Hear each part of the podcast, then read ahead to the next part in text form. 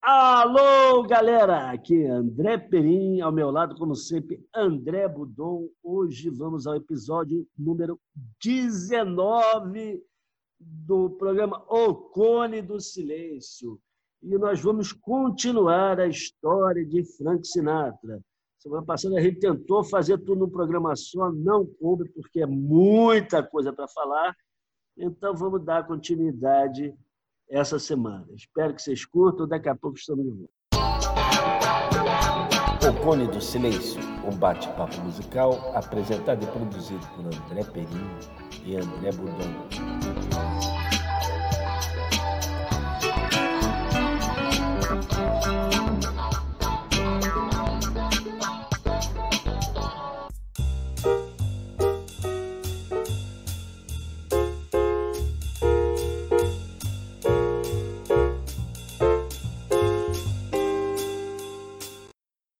A gente está de volta para continuar a contar a história do Sinatra. Né? A gente, no primeiro programa, a gente falou da, do início da carreira, da, da, explosão dele na década de 40, como o ídolo das adolescentes, como o ídolo das matinês do cinema, uma, um momento romântico da, da, da cultura pop americana, um momento otimista pós-guerra. A gente falou da decadência do Sinatra por causa de escândalos e de, de crises pessoais e artísticas. E a gente vem agora falar do, da fase de ouro do Sinatra. Assim, a hora que o Sinatra deixa de ser de, de, de, Young Blue Eyes e se torna o Old Blue Eyes, o grande entertainer da América no século XX. Né? Quando ele, a partir do momento que ele ganha o Oscar e que ele assina um contrato com a Capitol e lança uma fileira de discos absolutamente inacreditáveis que mudaram o padrão de consumo, até de, entendimento das pessoas em relação ao que é entretenimento adulto nos Estados Unidos. É, uma coisa aí que entra nessa história da Capital, que você falou, quer dizer, ele recupera essa questão de, de do repertório. Que ele, você falou, ele está gravando até com o cachorro, gravou música. E você sente que era o gosto dele de uma escolha muito é, característica do repertório. E essa época é a época áurea do, do, do, dos compositores da música romântica americana. Né? Você tem. Porra. E, para mim, assim, o, o, auge que ele pega ali, o, o, talvez o mais refinado, de certa forma, seja o Comporter o comporter tem uma característica interessante. Se você pegar uma letra e ler, é um recado, é uma fala. Não são arroubos poéticos de imagem coisa, não é. Night and day, you are the one. É aquela coisa. Né? É, é um recado direto. E o Frank Sinatra tinha isso. O Frank Sinatra, antes de cantar, ele fala. Ele está falando com você. Assim, uma coisa, uma coisa do, do Frank Sinatra assim que é engraçado que isso depois o jazz foi perdendo isso, mas ele tem isso. A dicção dele é, é, é perfeita, é perfeita. Você entende tudo o que ele está falando e ele está comunicando. Até isso é uma coisa, uma coisa que foi ficando comum aos cantores de jazz, que é o scat singer, aquele fazer fazer aquelas coisas. O Sinatra usava pouquíssimo ele não usava. Não, ele usava às vezes para dar o. o, o, ah, dubi, um... isso. É, mas, é, mas, cara, mas não era. O, não, não, não era esquete. Não é esquete, né? Esquete é aquele cara que improvisa. É, é porque, porque o importante para ele era a canção e mais do que a canção, era a letra. A letra. Era a letra. Por que, e o, Sinatra foi, por que o Sinatra é, um, é, é, é o porra, é o Rolls Royce da, da, da, da voz, cara, da, canção popular americana. Porque o cara tinha uma noção, um, um, um conhecimento absolutamente é, profundo da letra que ele estava cantando. Ele interpretava, ele como intérprete. É, você não vai ver no Frank Sinatra, por exemplo, uma coisa que às vezes é comum, inclusive na música brasileira isso se tornou comum, é o cara cantar uma música triste e alegre, uma música alegre e triste. Entendeu? Se a letra diz aquilo, ele vai cantar. Então, uma música Dor de Cotovelo do, do Frank Sinatra, você já pede um drink, sabe? Porra, lá vem. Né? Vocês vão ver no playlist que, que a gente fez aqui pro programa. Cara, ele, ele consegue ser sarcástico, irônico, bem-humorado, triste, entendeu? Então, assim, é, é, uma coisa de interpretação do texto, do que está sendo lido, e ele é fiel a isso.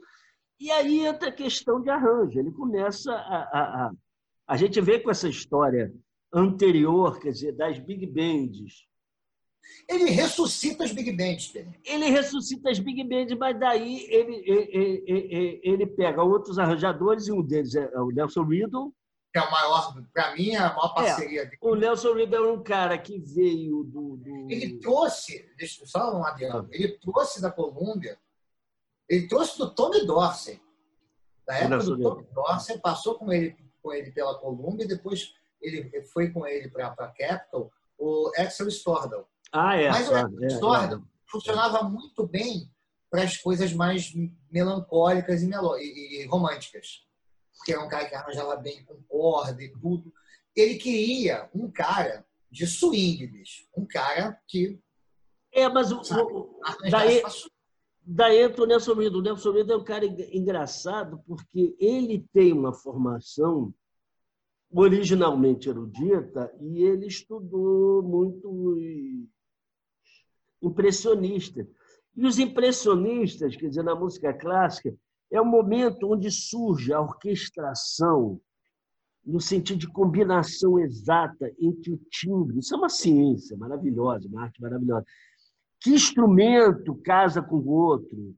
Porque às vezes você casa um instrumento com o outro, dá um som só. Então, isso. Só que o Nelson Riddle era apaixonado por jazz, então ele sacou como botar isso com ritmo e sensualidade. Os arranjos dessa vida tem. Não, e isso, isso é o grande, é a grande, é a grande. Você tocou no negócio que é, que é sensacional, Pedro. Porque é a grande, é, é o grande turning point do, do, do Sinatra como intérprete. O Sinatra era um romântico. Sim, ah, sim. Como estava falando, a imagem do bom moço, romântico, vulnerável. Ele era pequeno, ele era baixinho, magrinho e ele chega nos anos 50, na Capital, como um homem vivido, que, porra, purgou, entendeu? Todos os pecados dele numa relação conflituosa que o mundo inteiro acompanhou.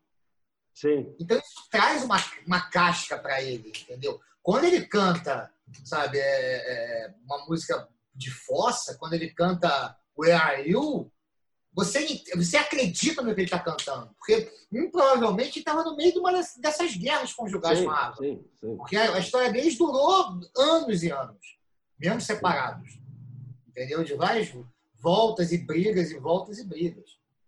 Então. Ah, fala, fala, fala. Ele deixa de ser o jovem Sinatra. Até a voz dele muda. Você pega as gravações. A gente vai ter gravações aqui da Columbia e depois as gravações da Capitol. Até a voz dele, até o timbre da voz dele muda. Entendeu? Mas até o, o eu queria dele. voltar ainda um, um pouquinho nessa questão do arranjo, que é o seguinte. Uma mudança que teve também é que, ainda nessa transição, os arranjos orquestrais costumavam é, como é que eu vou dizer, sublinhar a mesma coisa. Então, assim, se a música era melodramática, o arranjo era mais melodramático. Então, havia uma coisa exagerada. E o Nelson Riddle corta.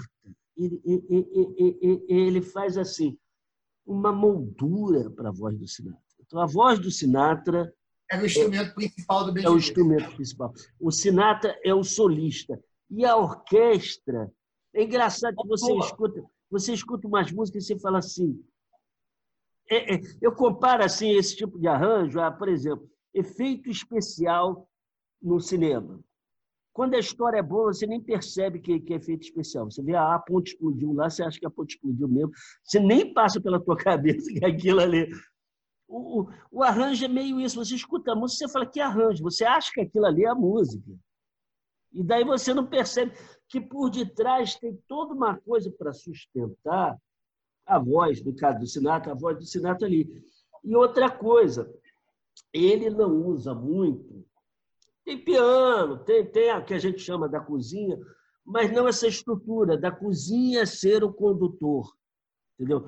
Você não tem um instrumento fazendo ritmo e harmonia para os outros acompanharem. O instrumento que faz ritmo e harmonia é a orquestra. É a orquestra. Quem dá sustentação para a orquestra. Então, isso parece, assim, isso é meio mágico. A voz do Sinatra flutua no meio do arranjo. Flutua no meio da orquestra. É uma coisa, vamos dizer assim, é, poeticamente falando, tridimensional. Você escuta o Sinatra no meio da orquestra. Como e se fosse, isso... um instrumento solando. É, isso. E, e, isso, com swing, com balanço, ganha assim. Para mim, assim. É, eu acho que um dos momentos auges da, da, da cultura americana é isso. Eu acho. a música é. É, é. Não é, não é, não é achismo. É. Acho que é o ápice da, da, da, da sabe, da, da, da, música popular americana no século E assim, falando de jazz, a gente não é, não é, não é profundo conhecedor de jazz, mas não falando, falando de jazz. Isso aí é a, a, a, a, vamos dizer, a realização de uma coisa que começou com o Duke Ellington, que chama-se elegância. né? O jazz fica. E ele perde isso. Depois o jazz vai perder isso, porque a, o virtuosismo vai, vai, vai, vai, vai tirar isso. Esse é o momento da, da elegância do jazz, e a elegância, sim, é aquela história. É o suficiente. Ah, nem, é mais, nem... nem mais nem menos, é a quantidade mais... perfeita. E daí existia mais uma coisa. O Sinatra, essa questão é a pior ainda. O Sinatra era conhecido como é, é, One Take Man. One Take Man é aquela, aquela questão. Naquela época, montava a orquestra, vamos gravar. O Sinatra gravava em um, um take. Um take. Ao Ele chegava um, dois, três. Ao vivo. Ao vivo. Ao e vivo. os músicos. Assim, você gravação... gravar com o Frank Sinatra era uma honra. Mas era. O nego morria de medo. Medo. Dizem que ele era o seguinte: ele ficava no biombo, né? Ele ficava naquele biombo que você tinha para gravação, para poder dar uma isolada no som, o microfone para ele e a orquestra em frente. E ele tinha ouvido de morcego. Cara, se o trombonista puxava um pouco a vara, saía do tom, ele já fuzilava. Ele sabia, ele fuzilava com o olhar. Ele chegava nas gravações, oi, tudo bem, simpático, alegre, porra, gravava um take, um take, um take. Ele gravava cinco, seis músicas por dia, às vezes. Nessa época, o trabalho dele era enlouquecido. Essa década de 50, ele teve ano de fazer cinco filmes e seis álbuns. E aí a gente entra no que a gente falou outro dia, no programa do, do, dos álbuns conceituais. Ele cria esta porra. Que acontece? Ele, ele descobre o potencial mercadológico do, do long play, né? do, do, do, LP. Ele já tinha, já tinha lançado é, LPs na época da Columbia, mas eram coletâneas. Os caras juntavam os compactos, os singles e lançavam em coletânea os LPs, mas nunca tinha. Assim, o que contava era o símbolo. Quando ele chega na Capitol e ele exige, eu quero total liberdade artística, ah, mas então a gente quer que você grave não sei quantos discos por ano. Ele não tem problema, eu gravo. Mas eu, eu mando nos discos. Eu escolho quem vai arranjar, eu escolho o repertório, eu escolho os músicos, eu escolho a produção e eu, eu vejo quais são as datas. E a gente negocia as datas.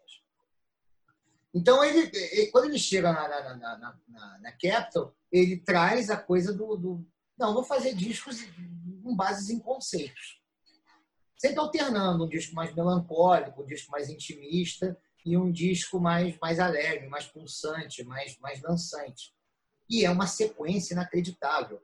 É, o Sinatra, Sinatra Strings, o Only for the Lonely, que é o disco da Fossa do Palhaço, é, Where Are You, que é outro disco da Fossa também triste, a. E aí ele faz Fly Me, é, é, Come Fly With Me, que é o disco do turismo, né? É, ele tá pede para o cara compor, eu não me lembro quem é o compositor, eu acho que é o Jimmy Van Hossen, a gente bota aqui na legenda. Mas Come Fly With Me, ele pede para ser a música que é o carro, é o, é o, é o, é o carro abre alas de um disco falando de turismo. Então ele grava uma música sobre o Havaí, ele grava é, Aquarela do Brasil. Sim, ele isso, grava... isso, isso negociando as turnês, né? Tocando em Las Vegas, isso fazendo é. cinco filmes por ano. Vem cá, é. uma pergunta, você falou em Las Vegas, mentira essa. Eu acho que o Frank Sinatra foi o primeiro a ser residente em Las Vegas. Foi, ele foi artista foi primeiro, Ele foi o primeiro. Ele estava na merda, ele foi para. Assim, quem, quem, quem, quem livrou a cara dele nessa época foi mais uma vez a máfia. Né? Porque falou assim, pô, tu não tem trabalho, vem tocar aqui no cassino. Ele, ele, passou, ele ficava, fazia temporadas no, no Desert Team. É, isso não era uma coisa comum, um artista ficar não direto era, em Las Vegas, ele criou e isso virou, isso virou comum, né? Ele estruturou a carreira dele, assim, ele, ele, a carreira dele era estruturada em Las Vegas e Los Angeles. Em Los Angeles ele ia gravar, eh, fazer os filmes e gravar os discos na sede da Capitol, que é linda, né? Aquele prédio que parece um, porra, um, um, discos empilhados. Yeah. Né? É um prédio clássico do skyline de, de, de Los Angeles. E, e, é aí que ele, cara, aí que ele, porra, realmente ele lança uma coisa, sabe? Ele lança um conceito de, de, de show, de entretenimento que todo mundo copiou. Todo mundo copiou, entendeu? O que o Roberto Carlos fazia na década de 70 no Canecão não é nada mais nada menos do que Sinatra fez em Las Vegas. E aí ele junta o Rat Pack. Na verdade, o Rat Pack, o primeiro Rat Pack, era uma galera do cinema em que ele era membro, não sócio fundador.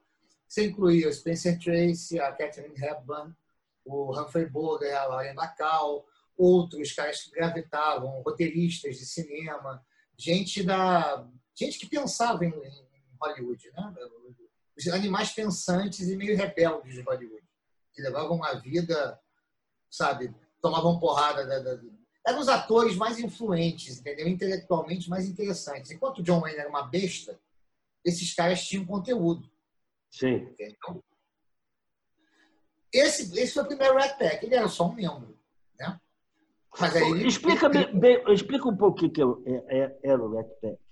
Não, o Red Pack não era, uma, não era um clube, nem uma. Era uma galera era, que se reunia. Uma galera que se reunia, dava é. festa, vivia a vida, viajava junta. Sim. Então, esse foi a bebia, primeira. Bebia, bebia, bebia. Bebia, bebia, como se não houvesse amanhã. Mas aí ele aprendeu, nesse, no Red Pack, ele aprende como se deve fazer. Sim. Porque é o seguinte, por exemplo, poucos caras tinham mais fama de mal e mal encarado e bom bebedor e brigão e valentão do que o Bogart. Sim. Embora fossem os caras mais gente boa, mais, mais cordatos, mais simpáticos com quem é amigo dele no cinema. E Cara, era a coisa da imagem do macho, sabe? Sim, aquilo vendia, né? A imagem do macho é o cara, a imagem do cara que sabe beber. E aí o, o Sinatra observando o Humphrey Bogart, como é que o Humphrey Bogart trabalhava com essa coisa da bebida, de viver com... O Bogart vivia com um copo na mão de uísque, um copo de uísque na mão, mas cheio de água, cheio de gelo. Ah, tá. E aí ele largava o copo num balcão, aí pegava outro. Você via o cara o tempo inteiro com uma porra de um copo na mão. Porra, Mas o cara você, você destruiu dos ídolos meus adolescentes. Não, eles não bebiam. Eles bebiam, óbvio que bebiam. Mas você não via os caras para perder a linha. Você não viu, o Sinatra não perdia a linha. Sim. O Sinatra perdia a linha quando ele queria perder. O Sinatra perdeu a linha bebendo nos momentos que ele realmente perdeu a linha bebendo por causa da, sim, da, da, sim, da, sim, sim, da, da Entendeu? Mas aí o cara estava extremamente vulnerável. Mas ele viu. Cara, outro que, porra, tem essa imagem de que, sabe, bebia metade da produção da, da, da Escócia e não era esse bebum todo, era o Jim Martin. Sim, tá. Aí, é bom, porque isso aí... começou a fazer marketing para ele. Né? Lógico, é o cara, porra, o Jim Martin Daqui a pouco você vai me dizer que Zeca Pagodinho bebe mate. Não, esse bebe mesmo. esse bebe mesmo. Esse gosta. Os outros também gostavam, mas esse. Não, aí... eu sei, mas quer dizer, como o cara usou isso para imagem, imagem.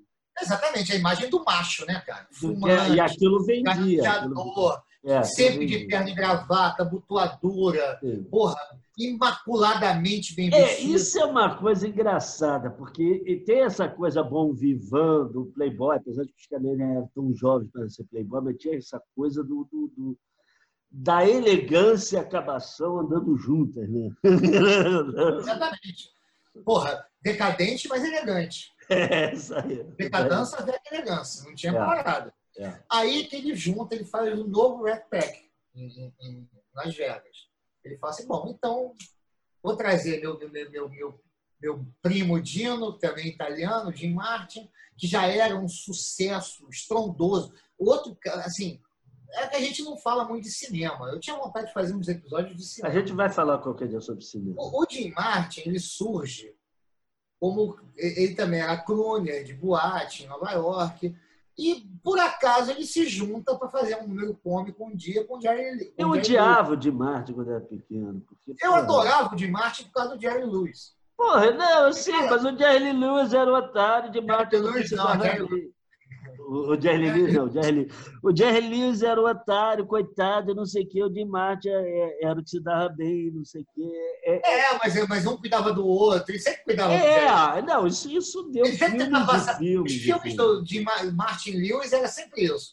O Jim Martin começava tentando passar a perna no Jerry Lewis, aí ele ficava. Depois eles viravam amigos, é, era sempre ah, é, é, é um filme, né, cara? É. Não, uma coisa, sempre eram os mesmos filmes, na verdade, né? É. Como a gente estava falando do, do John Wayne Gengis Khan e pistoleiro, né, porra. Bom, aí era o seguinte, o, o, o Jim Martin tinha separado o Jerry Lewis, porra, era um, era um, era um, irmão, um irmão italiano, italo-americano, vem pra cá. Aí trouxe o Jim Martin. Sammy Davis Jr., porra, preto, cego de um olho, judeu. O Sammy Davis Jr. era judeu porra, absolutamente. Talentosíssimo. Talentosíssimo. Um gênio, um gênio. Era ator, maior sapateador da história. Maior é. Engraçado, de um swing. Engraçado. o cara falando. O cara falando tinha swing. Cara, eles fizeram, juntaram eles, mais o Peter Lawford, esse era o segundo, esse era o segundo escalão da, da, da gangue, né? Mas era cunhado do Kennedy. Sim. A gente vai chegar lá também. Cunhado do, do, do, do John Kennedy, cunhado do, John Kennedy, né? Do, John e do Bob Kennedy, que foi o responsável até pela, pela aproximação do Sinatra com a família Kennedy. E eles montam um, show, cara, que é sold out. Em... As pessoas iam para Las Vegas para jogar e ver o Sinatra. Para jogar e ver o Sinatra. Eram shows, porra, dos quatro de smoking. E talento a tudo que é, porra, os, os três cantando juntos. E, e, esquetes cômicas, entendeu? O Dimar sempre fazia esquete do Bebum. Era um sucesso, cara. Era um sucesso. Todo dia era casa cheia. Todo dia sold out. Não tinha... Porra, os caras faziam um show véspera de Natal, véspera de Ano Novo. E, cara, ele solteiro, morando numa mansão com heliporto em, em Reno, lá perto de Las Vegas. Entendeu?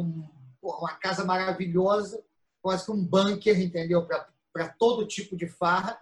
Ele passou 10 anos da vida dele nos anos 50, porra, numa grande suruba, entendeu? Com os melhores amigos, bebendo, porra, virando noite, com mulheres lindas, cara, badalando e trabalhando igual um cidadão. Eu não sei como é que o Sinatra sobreviveu a isso. Porque nesse mesmo ritmo ele fazia cinco filmes por ano. É dessa época o Os Homens e o. É, dessa época. Não, Cara, essa época. Quem, quem não, nunca viu esse filme, porque a gente sabe a refilmagem. Que é legal pra cacete. Mas o cast desse filme original é uma estupidez. É, é Jim Martin, Sinatra, David é, Niven. David Niven, é.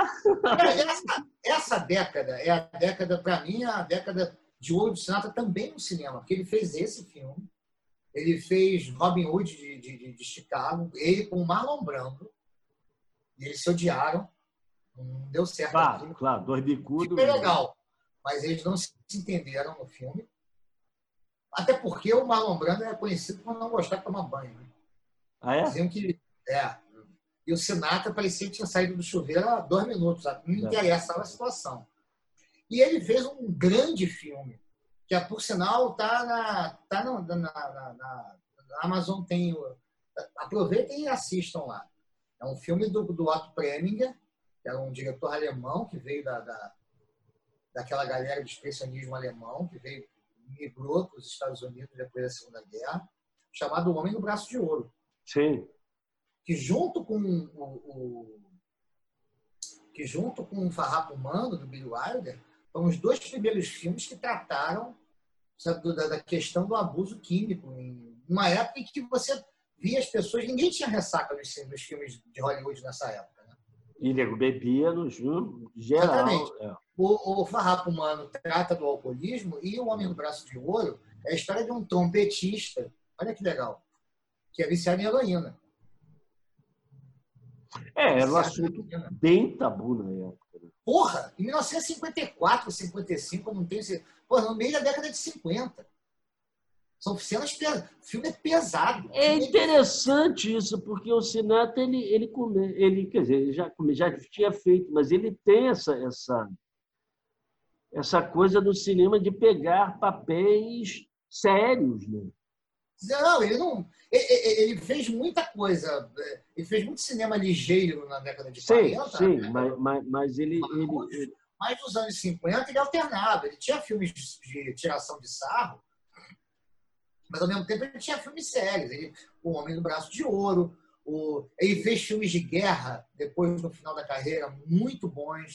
É isso é legal, sem sobreatuar, porque ele não era um, um, um, ele era um bom ator, mas ele não era um excelente mas, ator, inclusive porque ele não tinha tempo. Né? Não fazer aquilo, cara. Ele não comprometia, era, não, não. Não, comprometia não. Ele quando assim, não, não é não comprometia. Ele quando não saía do piloto automático, quando o cara não, não, não ia lá, pô, é um filme do Sinatra fazendo Sinatra, no, como é o caso do Homem do Braço de Ouro, ele entregava, cara. Ele entregava bem pra caralho. É, sim, sim. Entendeu? Esse filme é muito bom, gente. Veja. É a impressão que você tem que ele, que ele entrava nos projetos com verdade.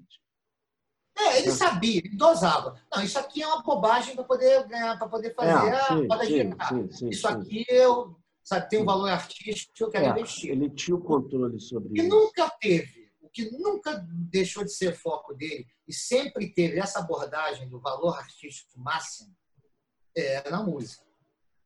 Essa fase dele da Capital, cara, é a fase de ouro. É a, é a fase que tem ele, para mim, é a melhor gravação dele. E para mim, assim, se você mandar para o espaço, para alguém entender o que foi a, cultura a cultura, a cultura do planeta Terra, tem que entrar no Got Wonder Mais Sim. A gravação dele com o Nelson Riddle do Songs from Swinging Lovers. Tem que entrar. Tem, não tem como ficar de fora.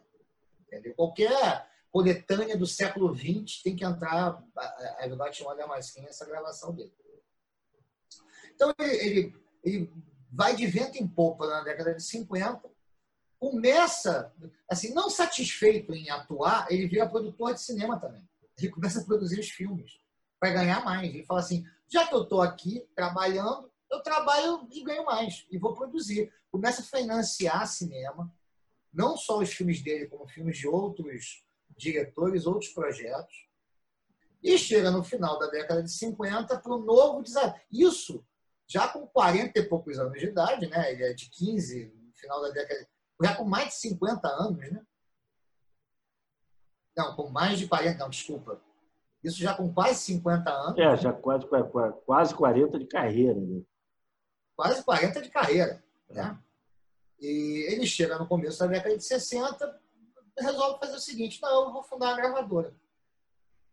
E aí, mais um capítulo. Esse, para mim, é o. É, é, é o que ele realmente se torna o cara mais poderoso do show business no mundo. Assim, acho que ninguém teve tanto poder como Frank Sinatra na, na, na, indústria. Nenhum criador teve tanto poder na indústria. É, a gravadora que ele cria é a reprise, né? É a reprise. É a reprise. E aí eu não, e não só isso. Ele, ele ajuda a eleger o Kennedy.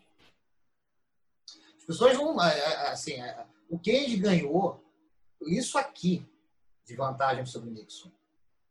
E muito da, da do, muito da arrancada do Kennedy é, é, no final da, da, da, corrida presidencial nos Estados Unidos foi por causa do debate que ele fez, que ele fez foi o primeiro debate televisionado nos Estados Unidos, com as imagens, antes eram debates de rádio, e dizem até que o Nixon perdeu no debate, porque o Nixon, é, aquela coisa, você com a imagem, então o Nixon estava meio, meio, meio meio abatido. É, o Nixon não era.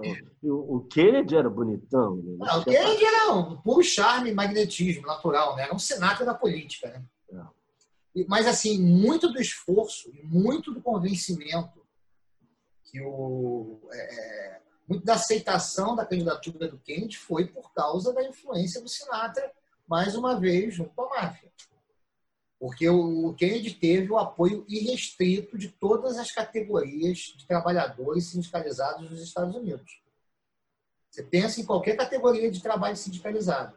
Numa época, numa época não, hoje não existe mais sindicato, né? As pessoas hoje confundem, acham que se, se ter um sindicato é pilantragem, não defender direito de quem trabalha, né? Mas naquela época você, óbvio que você tinha uns pilantras que lucravam com os sindicatos, mas você defendia os direitos dos, dos trabalhadores cara não se sindicalizava à toa. É essa questão da máfia lá atrás, quer dizer, essa questão da máfia dela dominar os sindicatos teve muito a ver porque os caras vinham imigrantes e a máfia arrumava trabalho. Exatamente. Entendeu? E aí a máfia arrumava trabalho. Colocava no trabalho e sindicalizava. Você não ia aquilo, você não tinha direito trabalhista. É. Porra, o, o, cara, a biografia do Jimmy Hoffa mostra isso. O Jimmy Hoffa era caminhoneiro e tinha uns prazos para entregar mercadorias, isso antes da anfetamina surgir nos Estados Unidos, surgiu no mundo, né? E ele viajava, ele passava a viagem inteira com cigarro no meio dos dedos. Porque se ele dormisse no volante, queimava o dedo. Para ele acordar. Olha que coisa horrível, né? Tenebrosa a exploração que você tinha. Então, você tinha sindicato dos lixeiros, todo, todo trabalhador braçal americano tinha um sindicato forte. E isso ajudou muito o, o, o, o Kennedy. Ao mesmo tempo, o Sinatra chegou e pegou todo mundo de Hollywood. Sabe? Não, a gente vai fazer show. Cara, os shows beneficentes do, do, do shows para arrecada, de arrecadação de fundos do Sinatra, do Kennedy nessa época, é um quem é quem da, da sabe, da, do, do, alto estrelato de Hollywood. Assim, dos maiores cantores e dos maiores, dos maiores atores e estrelas de Hollywood. Ele tá, realmente, essa época é na crista da, ele está na crista da onda, ele está acima de tudo. É essa época que ele faz High Society, que é um musical que ele é junta. É dele, assim, o filme é, é bobo, né? Como todo musical, a história é meio boba. Mas tem o Bing Crosby, tem o Louis Armstrong. Qualquer filme que é. tem o é. tem, qualquer filme que tem Bing Crosby, é, é, Louis Armstrong, Frank Sinatra, já vale o filme. E, e de quebra ainda tinha Grace Kelly. É, então, mas eu acho assim, o, o, o, essa questão dos musicais, o, o, o Sinatra sempre trouxe essa, essa algo mais ao musical. O musical, por exemplo, é uma coisa assim que, para mim, serve às vezes de, de para dormir. Entendeu? Acho assim, pô, o cara tra, trazia uma coisa da presença dele que muda essa coisa. Não era somente aquilo. Porque o cara era muito talentoso. Né? Ele era muito não, talentoso. Ele é muito, muito talentoso, é eufemismo. Ele é um gênio, né? É. Você tem um gênio nesse Agora, voltando ao assunto mais interessante aqui. Nessa época, ele tem um caso com a Marilyn Monroe. Né? É, além, de tudo, além de tudo isso. Né? Olha, ele pegou, olha aqui, ele, ele, ele pegou Andy Dixon, Candice Bergen. Andy Dixon a... era, era, era, era Policy Woman. Depois se tornou a Policy Woman. Andy Dixon estreou. A Andy Dixon era uma das. Da, da Shirley MacLaine era da Entourage do Red Pack. Tá. Entendeu? Depois ela foi falar mal do Sinatra, quando o Sinatra virou republicano no final da vida. Mas é, é, eu me lembro que o Jim Martin falou: ah, agora tá falando mal, né? Vivia atrás da gente, vivia porra, na farra com a gente, agora fica aí, porra, relegando o passado, né? Ele, ele, ele quase casou com a Lauren Bacall que foi a mulher, que era um, o casamento mais. É engraçado, assim, como é que pode, né? Assim, o Humphrey Bogart também teve um caso é, é, de, de, divórcio horroroso. Ele, ele, foi casado muitos anos com, com, com, a primeira mulher dele e era um casamento assim entre tapas e beijos. Era um negócio também horroroso. Os caras se brigavam de quase se matar. E aí ele, ele, ele conhece a Lauren Bacall em um filme chamado Uma Aventura na Martinica. A Lauren Bacall tinha 17 anos. Ele, tinha, ele já, tinha, já, já tinha passado muito dos 40. E eles se casam. E pouco tempo depois o, o, o Boga ele, ele tem um câncer que mata ele. Né? Ele, ele morre de câncer com 50 e poucos anos de idade. E a Lauren Bacall ainda era cara, uma deusa de beleza, linda, maravilhosa.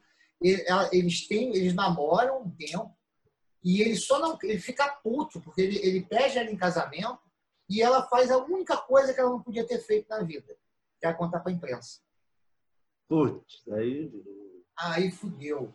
Ele falou não, não quero não. E desiste de casar com ela desiste de casar com ela. Então, assim, nessa época, ele vivia em Las Vegas bebendo, comendo gente, gravando os melhores discos imaginários. Porra, aí vira dono de uma gravadora, cara. E aí é engraçado o seguinte: nos primeiros dois anos da, da, da reprise, ele ainda tinha, ainda devia contrato. Ele ainda devia ah, contrato tá, na Capital. então ele teve, eu acho que o primeiro ano da reprise, se não me engano, é 60 ou 61, ele gravou 12 LPs. 12 Para uma e para outra. Para uma e para outra. 12 LPs. Era esse o ritmo do homem, cara. Ele chega na reprise com plenos poderes, começa muito bem a década de 60, mas aí ele toma porrada que todo mundo do entretenimento adulto americano tomou por causa da, da, invasão britânica, por causa dos. É, aí mudou, chegou o rock e mudou. Essa elegância, é aquela coisa, essa elegância passou a ser um sinônimo de careta, careta o que não existia careta. antes. E sabe o que é engraçado? Essa persona masculina eternizada pelo Sinatra, ela, ela, ela, o único ponto de resistência dela hoje, nos dias de hoje, é o, o, o, porra, o modelo de, de, de, de, homem perigoso, elegante, masculino, que é o James Bond. É, sim, Bond, sim, sim, sim, sim, James Bond, se Sinatra fosse é, se o Sinatra fosse desse uma arma para ele fosse assassino, ele seria Porra, ele seria um bom de... Cara, ele tem... se, ele, se ele fosse mais alto mesmo, se ele não fosse Sim, se, se tivesse... Se a série do James Bond passasse na época dele, ele teria sido um James Bond. Um dos melhores. Um dos melhores. Um dos melhores. Porque, para mim, o melhor é, é o Sean Connery. O melhor mas ele vai ser sempre o Sean Connery. Vai ser sempre o melhor é o Sean Connery, ele sempre furos acima dos outros. É, é. Esse último é até legal, mas o Sean Connery Não, mas o Sean Connery era, elegante, que é o mais Sean próximo... Sean é o Sinatra, porra! Era o Sinatra, é, era... que é mais próximo do, do, do, do personagem do Ian Fleming, porque o, é. Exatamente. O, o, o James Bond ele surge do Cassino Royale, que é um livro que, que era aquela coisa completamente. Se você pensar bem, o roteiro é completamente absurdo, que é um agente inglês que vai jogar no cassino. Que é a coisa mais. Mas descobriu uma gama, né? Se, Os caras pensaram, não, vamos juntar cassino com espionagem, mulheres bonitas, e como os caras criaram aquele negócio, que durou anos, décadas. Mas vamos voltar à música, senão a gente está ferrado? É. vai ter uma feia. Bom, voltando. É... Bom, ele, ele tem essa crise, apesar de fazer uma. Cara, ele, ele, ele emplaca uma porrada de disco que vendeu pra cacete nessa época. Ring a Ding Ding, e ele grava várias músicas que se tornaram clássicas do repertório dele. Ele grava com a filha, é, Something Stupid, que é um dueto muito bonitinho. Ele grava Fly Me to the Moon. Ele grava. Que é maravilhoso. É maravilhosa. Ele grava The Way You Look Tonight. A gravação definitiva de, de The Way You Look Tonight é dessa época. Ele tem um disco maravilhoso, Sinatra with Brass, que é só é, é, é uma big band só de metais, cara. Metal e bateria. Entendeu? É. Não tem pirula, não tem corda, não tem nada. É só pauleira de metal. Ele, são vários discos muito bons. Mas o que acontece nessa época é que você vai rareando o material para gravar. Os compositores, né? Os compositores. Não. Porra, assim, os, os, os caras clássicos dos, dos estándares americanos, em Berlim, Paul Porter. É, é, já passou a fase de ouro. Não, já tinham morrido, inclusive, né? Vários deles já tinham morrido. Então, sim, o assim, o songbook, ele explorou ao máximo o songbook desses caras. É... Então, daí, ele, passou, ele daí, tem uma seca. Nessa seca, ele descobre a bossa nova. A bossa nova, né? Bossa nova. Por quê? Ele descobre a bossa nova. Porque quando a bossa nova chega nos Estados Unidos, ela consegue fazer algo que ninguém esperava. João Gilberto com Stan Getz e Astrid Gilberto derrubam os Beatles da parada de sucesso, do número um da parada de sucesso. Garota de Ipanema se torna um standard tão grande quanto na Day. É a segunda música mais gravada do mundo. E você tem uma leva, né? Aí é a época de ouro do Tom Jobim. O Tom Jobim abriu o baú, ele com, em composições com Vinícius, com Milton Mendonça, ele cria uns três songbooks só de standards de, de, yeah. da música popular do século XX. Yeah. E o cara fala assim, porra, cara, que repertório é esse? Eu vou, eu vou correr atrás disso. Yeah. O, o Jobim, ele tem uma sacada que foi muito importante. Ele passa a controlar a, a, a, ele passa a ele mesmo fazer as, as traduções das letras deles. Das letras é, isso é um. Assim, na fase com Vinícius, tinha um picareta, não me lembro o nome do picareta, a gente pode até depois colocar aqui embaixo também. Um picareta que, que traduzia as músicas e não tinha nada a ver com a. Com a, com é, Corcovado é uma que tem isso, Quiet, Quiet Night. Mas, mas aí tem um detalhe: o, o, o, o Tom Jobim ele era muito bom nisso. O Jobim tinha um inglês muito bom e aquela coisa. O Tom Jobim era um devorador de dicionário, né? Eu tô assim, eu, você... Não, e o Tom Jobim, ele foi assim, ele, foi, ele não foi morar. As pessoas. É, é, uma, é, é, é a jequice do brasileiro. O brasileiro é uma porra de um jeca, né? As pessoas ficam acusando o Tom Jobim. Não, ele foi. Ele abandonou o Brasil. Não abandonou o Brasil porra nenhuma. Aqui ele não ganhava nada. É. Aqui, porra, nego rouba direito autoral até hoje. Naquela época, então, era muito pior. Não, mas a questão é o seguinte: você pega. Ele vai para lá, é, só um instante. Ah. Ele vai para lá para ficar de olho no dinheiro dele, porra. Se ele não tivesse ido para lá, ele tinha, ele tinha morrido amigo aqui no Brasil. Ele não você... tinha deixado o dinheiro que ele deixou para a família dele. Você tem uma música do Dr. Jobim que eu acho que, a que melhor exemplifica isso, que é Águas de Março. Águas de Março é uma música que ela não é uma historinha contada certinha. Você pega a letra de português, em português, e você pega a letra em inglês, basicamente... É as... Hã? É a mesma. É, basicamente as mesmas duas estão dizendo, mas tem uma lógica. A de inglês tem uma lógica de inglês, de quem fala inglês, entende inglês, e aí, e aí português tem uma lógica assim. E ela é surpreendente nas duas. Ela é surpreendente. Ela é maravilhosa nas duas. Nas duas versões. Águas de Março, para mim, é o descer o caboclo do Carlos Drummond de Andrade. Escreve aí. Águas de Março se sustenta como poesia. Nas duas línguas, nas duas línguas. Nas Isso duas é línguas. muito doido. Isso é muito sustenta doido. como poesia. Das boas. Das é, boas. É. Entendeu? É o caboclo do, do Carlos Drummond de Andrade que desceu lá. É. Aí ele faz, o Sinatra faz os dois discos com, com o Jobim e bomba. No, bomba na, na, no final da carreira, assim, bomba no final da década de 60 com gravando esses dois discos. Aí a gente falou, a gente não vai entrar, é, né, é, a gente falou, bem aí no, no, no, no, programa sobre os, os discos conceituais. É, nessa fase, ele ele já estava ele já estava ele já era residente fixo em, em, Las Vegas em Palm Springs na verdade. Se casou com uma menina também com a Mia Farrow. Mia Farrow. Se casou com a Mia Farrow Mia Farrow tinha 17 anos. E se separou dela porque Mia Farrow era hippie maconheira andava com os caras dos Beach Boys ele olhava assim para aquilo lá e falava assim porra bicho não tem nada a ver com esses caras Então, o casamento dele dura muito pouco, né? Ele dura muito pouco. E aí, assim, ele começa a ensaiar uma das saídas. O Cincinnati é um pouco o Silvio Caldas americano, né? Ele tenta sabe, encerrar a carreira, mas não conseguia, né? Ele grava uma música que ele achou depois constrangedora, chamada Strangers in the Night, que é uma uhum. letra, porra, com um conteúdo homofóbico, homofóbico não, um conteúdo homoafetivo muito forte. E ele como... É uma música maravilhosa. É uma música maravilhosa, mas se você pegar a letra, Estranhos na Noite, sabe, trocando olhares, entendeu? É, eu, nunca, eu, nunca, eu, nunca, eu nunca, nunca levei é, por esse lado. Ele odiava a música. Ele odiava a música. Ele odiava a música. É, e aí, quando... Não, vai lá, vai lá, vai lá.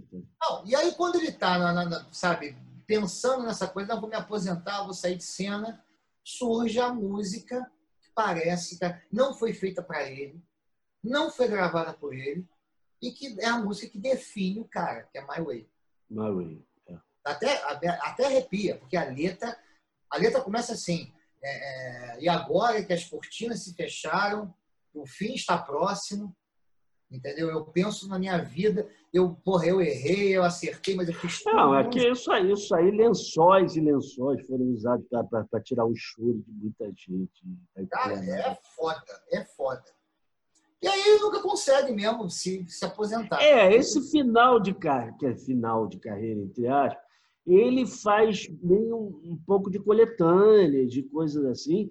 Por exemplo. E ele regrava, mas aí regravar tem a malandragem também de regravar, porque agora o direito a gravadora era dele. Era dele, era dele. Ele contrata, ele é gravador, ele é engraçado, assim, ele não gostava de rock and roll. Mas ele tinha, ele tinha olho Ele gravou Something. Não, e ele tinha olho clínico. Ele até no Sanf, no Sanf ele agradece, que é uma, uma profunda sacanagem. Ele agradece ao Paul McCartney e, e, ao John Lennon e a música do George Harrison. Porra. Não, e não é só isso. O, o, o selo dele, a gravadora, a reprise, porra, apesar do cara não gostar e não tem nada a ver com rock and roll, lançou o Jimi Hendrix. É. lançou o Young. É. Ele, ele, vai trabalhar daí com o arranjador o Dom Costa, né? Dom Costa. Dom, Dom Costa. Não, não, o Dom Costa era bom. Agora o Dom Costa me lembra, aí é uma coisa emocional. O Dom Costa me lembra. Eu lembro do Dom Costa muito por causa da filha dele. É. Nica Costa, que gravou um negócio que eu não, eu não consegui esquecer dessa música. I Believe in Love. I Believe. Era uma grande I Believe in Love é Out Here on My Own. É. On My Own. É. Não, ele, ele, tenta dar uma, uma repaginada, mas aí ele, na década de 70, ele passa pela mesma, mesma dificuldade. É, aí ele já é um cantor das antigas, é, ele, é, sendo em alto nível, mas numa, numa era pop. Então, assim, ele, ele se mantém naquela dele ali. Não. Ele, ah. faz, ele, ele, ele, ele, grava um, um disco ao vivo maravilhoso, fantástico no Madison Square Garden ele, ele, ele grava um disco que eu não gosto. Ele tentou dar uma, uma, uma repaginada, sabe, tentando seguir com, as tendências de arranjo moderno. Ele tem um disco dele com Quincy Jones, é o Lazy Fade, que eu, eu acho muito ruim. Eu acho um ponto baixo da carreira dele, apesar do assim, apesar do Quincy Jones ser um gênio, ele é outro gênio, mas é, mas aí eu acho que talvez tivesse essa ideia mesmo de ah, vamos tentar botar no mercado, no pop. Ele gravou uma versão aí do Night and Day, disco também. É, fez, muito legal, muito legal. E ele grava também a, o hino de Nova York. New York, New York. A carreira dele é New York, New York.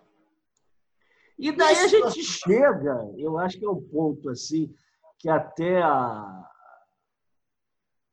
talvez seja a origem da ideia desse programa que a gente teve desde o início, que foi a vinda dele ao Brasil. Né? Isso foi um negócio. Cara, olha só. Na verdade, foi em, 1900, foi em 1980. Né? 1980. Teve um show na minha vida. Está fazendo 40 anos. Todo mundo falou esse ano do Rock Rio e falaram muito pouco disso. Né? Que foi a vinda do Frank Sinatra ao Maracanã. Eu, infelizmente, não vi um dos shows que me arrependo. Eu também. Olha aqui. Eu, eu já perdi alguns shows que eu me arrependo de não ter ido, mas esse é o maior arrependimento. É. Não tem nem. Engraçado, eu era muito jovem, eu tinha essa ideia da época do Frank Sinatra ser o cara, ah, aquele cara velho, Pô, mas era o cara, cara, era um cara de peruca, coroa de peruca, que tocava de smoking, e você é. tava ouvindo si, caralho. Em 1980, ele, você tem.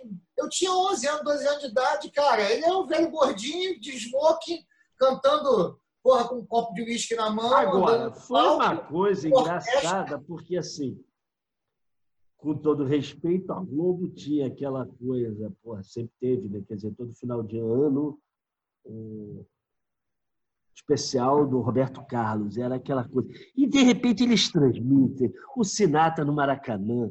Cara, que é assim, porra, o Roberto Carlos parecia um anão ali, entendeu? Você vê aqui, você fala, caralho, caralho. É um monstro, né? E o repertório desse show foi, porra, tá tudo ali. É. Não, e, ele, e aquilo, ele não conseguiu parar, ele diminuiu muito. Bicho, ele, assim, o, ele ficou, assim, ele foi parar no hospital e morreu depois, praticamente, de um show que ele fez, que ele passou mal. Ele, ele, ele, ele continuou dando show até os 80 e poucos anos de idade. Ele gravou. E mantendo aquela coisa. Assim. Ah, cara, sempre. É. Sempre. Ele, ele gravou aqueles, aqueles dois discos de duetos, os duets, quando ele completou 60 anos de carreira, né? Ele começou em 1935. É, esse aí eu acho que foi o grande, é. grande, grande final. Assim, Não, é, o Canto Sim. É, é. é. Infelizmente, ele já gravou naquele esquema de o cara gravava em casa, o cara gravava no estúdio, ele é. gravava em casa, eles botavam aí, não se encontrou com ninguém para fazer os duetos. O Jobim gravou aqui no Brasil, rapaz. Eles gravam, o Jobim regrava Flying to the Moon, uma, que é a ótima versão. Começa numa levada de bossa nova, entra com orquestra, o Jobim canta, ele canta. É, cara, são gigantes caminharam pela Terra, né? Vamos combinar? Gigantes caminharam pela Terra. A gente hoje em dia tem muito mais anão do que gigante andando por aí. Então é isso, eu acho que já está de bom tamanho. Falamos muito sobre Frank Sinatra, mas é mais do que merecido e é, a gente teve que fazer dois programas para encaixar, senão a gente ia ficar duas horas aqui. Mas eu espero que vocês tenham gostado e lembrassem, escutem a playlist do Spotify, porque escutar falar de Sinatra é uma coisa, escutar o Sinatra é, é o objetivo final, né? E eu Não, espero... Fala. Não, desculpa, fala. Não, fala, fala, fala. Não, o que eu ia dizer isso, gente, assim, para a galera mais nova, entendeu? Assim, a gente já foi mais novo, a gente já achou o Sinatra o cúmulo da cafonice e do racionalismo e da coroice e da, e da caretice. A gente já teve um momento da vida da gente que a gente achou isso. A gente, a gente vai com o tempo descobrindo o gênio que ele é. Então, poupem o tempo de vocês, cortem, façam um atalho, ouçam e amem Frank Sinatra porque ele é, porra, cara, é simplesmente sensacional.